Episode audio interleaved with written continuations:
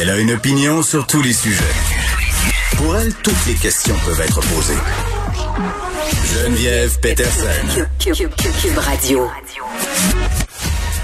Salut tout le monde, j'espère que vous allez bien. Bienvenue à cette émission où il sera question un peu, oui, de popcorn. Moi, je n'ai, euh, je n'aurais jamais pensé parler autant de popcorn dans ma vie que depuis deux jours, depuis que le gouvernement Legault nous a annoncé que les cinémas allaient rouvrir à la grandeur du Québec à compter du 26 euh, euh, février. Là, même, je veux saluer le titre du Journal de Montréal là, qui a quand même titré La guerre du popcorn éclate deux morceaux de robot. C'est très, très bon.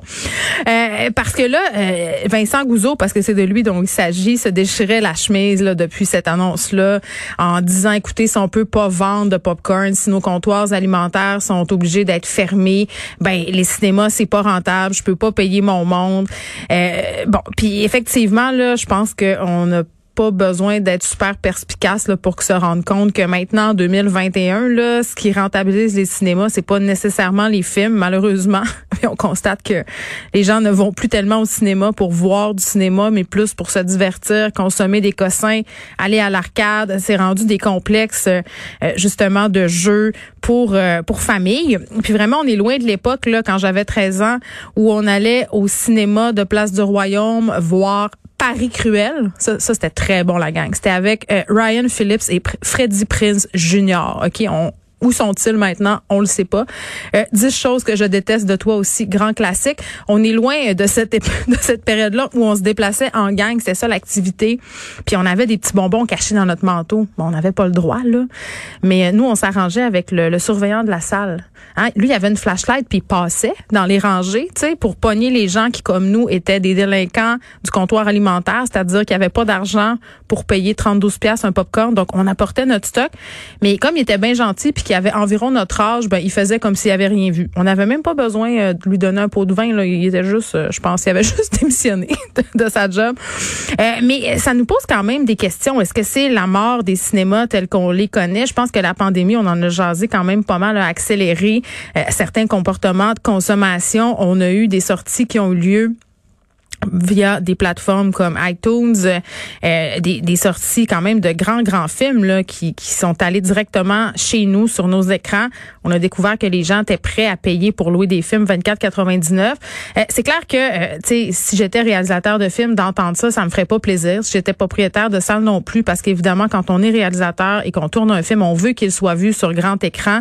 mais à un moment donné, il faudra que cette industrie-là peut-être arrive en ville et trouve des façons, je vais dire un mot que j'aime pas, de se renouveler parce que là, c'est pas normal que cette industrie-là repose sur des sacs de popcorn. J'exagère, mais c'est quand même ça le message. Et tellement, euh, puis j'ai envie de dire tellement, Monsieur Gouzeau a le bras long, euh, le gouvernement va compenser financièrement les cinémas qui vont rouvrir pour la semaine de relâche parce qu'il faisait du chantage, là. Monsieur Gouzeau menaçait de ne pas rouvrir ses établissements parce que justement, il n'allait pas rentrer euh, dans son cash. Donc c'est ça, il a gagné, il a eu raison, il a fait sa petite crise de bébé gâté, pris la population en otage parce que là, on le sait, on a ouvert les cinémas pour les familles. Il faudrait pas dire aux familles, excusez, c'est parce que là, euh, M. Gouzeau a décidé de pas rouvrir euh, finalement. Donc, euh, aide financière pour les cinémas.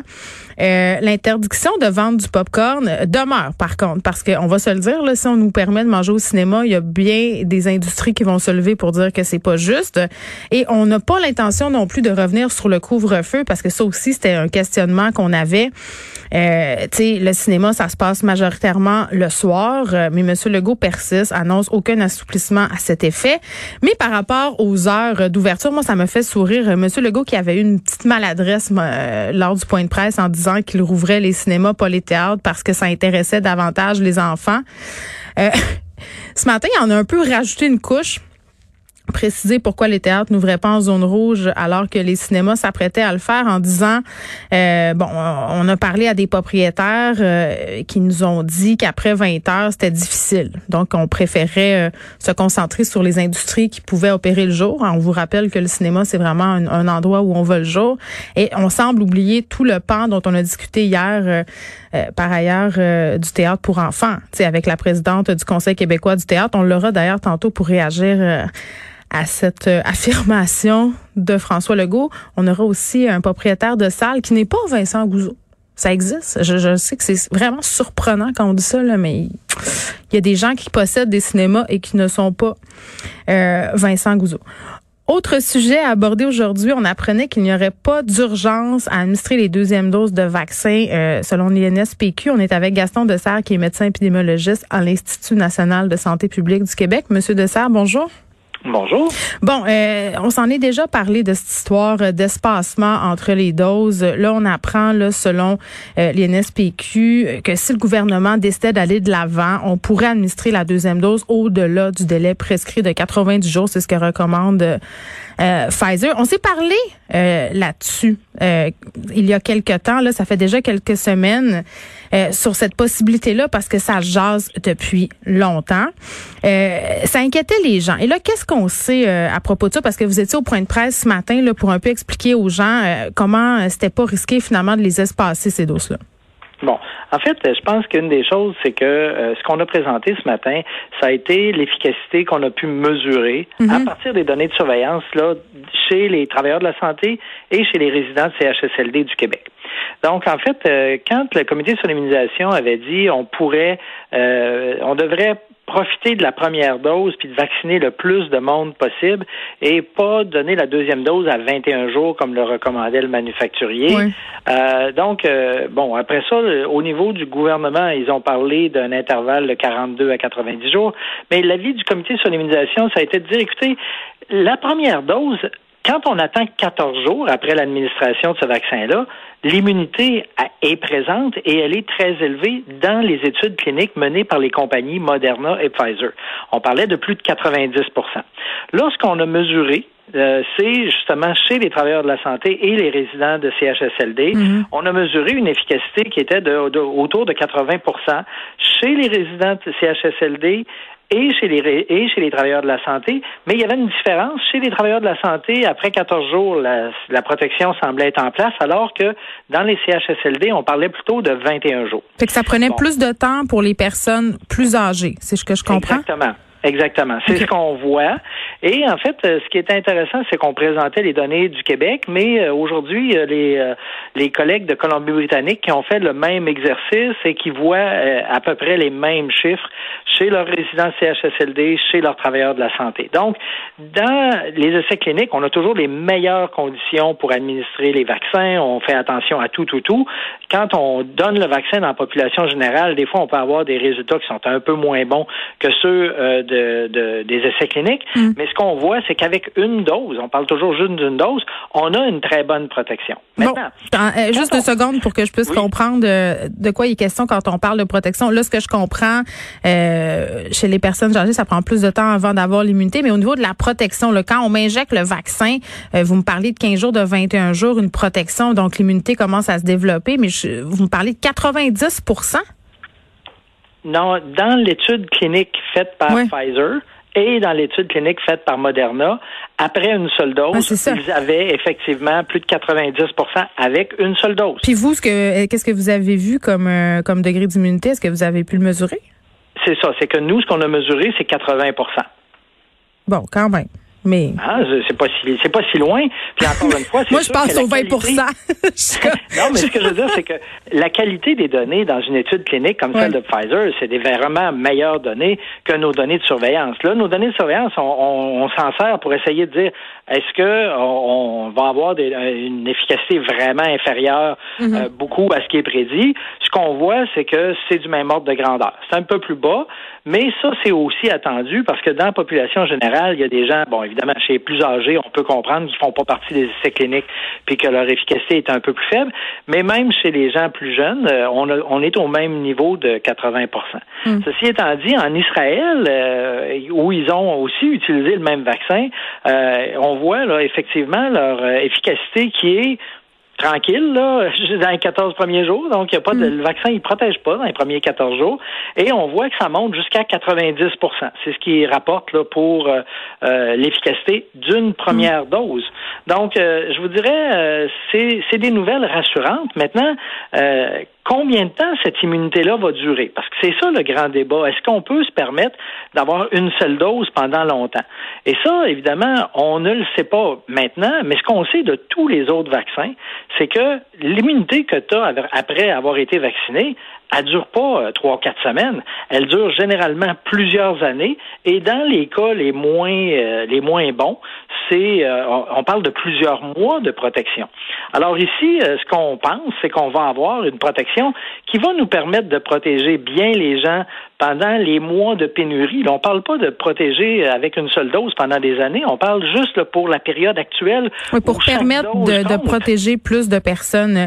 Mais mettons que, mettons, M. Dessert, que je suis un peu de mauvaise foi puis que je lis beaucoup d'affaires euh, sur les internets et je consomme beaucoup de choses sur les YouTube. Là, là je regarde ça aller. Je me dis bon là, la compagnie me dit de suivre euh, cette euh, cette posologie là. On a l'INSPQ qui me dit que ça va être bien correct. comme par hasard, on manque de doses. C'est difficile de, de, se dire que vous n'avez pas le choix de nous dire ça là, pour rassurer la population.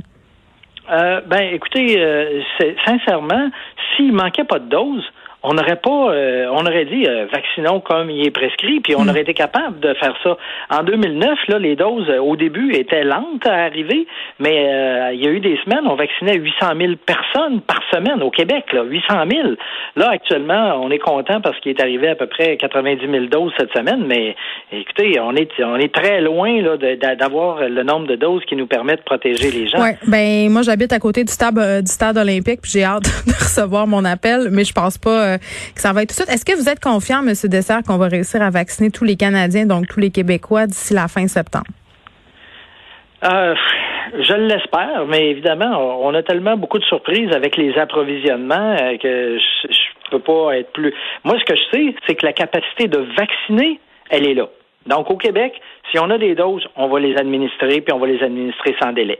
Maintenant, c'est sûr que euh, il y a des choses qui sont, euh, on peut bien euh, trouver que le gouvernement canadien aurait dû avoir des doses, mais si Pfizer dit nous autres, notre usine, on la ferme pendant une couple de mm. semaines parce qu'on veut l'agrandir. Là, c'est pas supposé être derrière nous, ça, là. Ils sont pas supposés revenir à une production normale. Oui, là, c'est complètement supposé être derrière nous, mais je vous dirais, on a tellement eu de mauvaises surprises depuis le début qu'on espère que euh, que ça va bien aller, mais euh, on se garde une petite gêne. Ben, je comprends. Puis gestion des attentes aussi, là, je pense qu'on s'est un peu énervé vite avec le vaccin, puis les gens sont sont très déçus de voir que ça marche pas nécessairement comme on, a, on nous aurait... Euh, mon Dieu, comme on nous a vendu ça finalement. Euh, avant de vous laisser partir, Monsieur Dessert, euh, là on a des scientifiques américains qui croient avoir identifié une souche de Covid-19 formée grâce à la combinaison euh, de deux variants, donc un variant britannique et le variant californien. ça, ça suscite quand même beaucoup de questions. Là. Oui. En fait, euh, il faut comprendre comment ce phénomène-là peut se produire. Euh, pour que ça se produise, les phénomènes de recombinaison, c'est qu'on va avoir une personne qui, au même moment, est infectée par deux virus différents. Alors, euh, c'est évidemment, vous allez dire c'est un vrai malchanceux. Oui, oui c'est un vrai malchanceux. Ceci étant dit, donc, quand les virus vont rentrer dans les cellules et vont se reproduire dans les cellules, le matériel génétique du premier virus va être mis là, puis le matériel génétique du deuxième virus aussi. Puis là, la machinerie de la cellule va produire des nouveaux virus qui peuvent justement recombiner euh, le, le, matériel génétique des deux virus. Donc, euh, je pense que c'est certain que... Euh, On va voir ça de plus en plus, non? Pardon? On va voir ça de plus en plus. C'est quelque chose ben, qui c'est, c'est quelque chose qui existe dans, dans le monde de la virologie, là, qui est bien connu. Maintenant, euh, c'est certain que euh, ce qu'on ce qu'on craint, c'est évidemment que à un moment donné, les virus deviennent tellement différents des virus originaux qui ont été utilisés pour les vaccins que ça puisse faire que euh, les gens soient moins bien protégés par les vaccins face à ces virus-là. Bon, maintenant, ce que je comprenais, c'est que ce variant-là, ce, ce multivariant-là, euh, ils l'ont trouvé euh, une fois, euh, donc il est pas.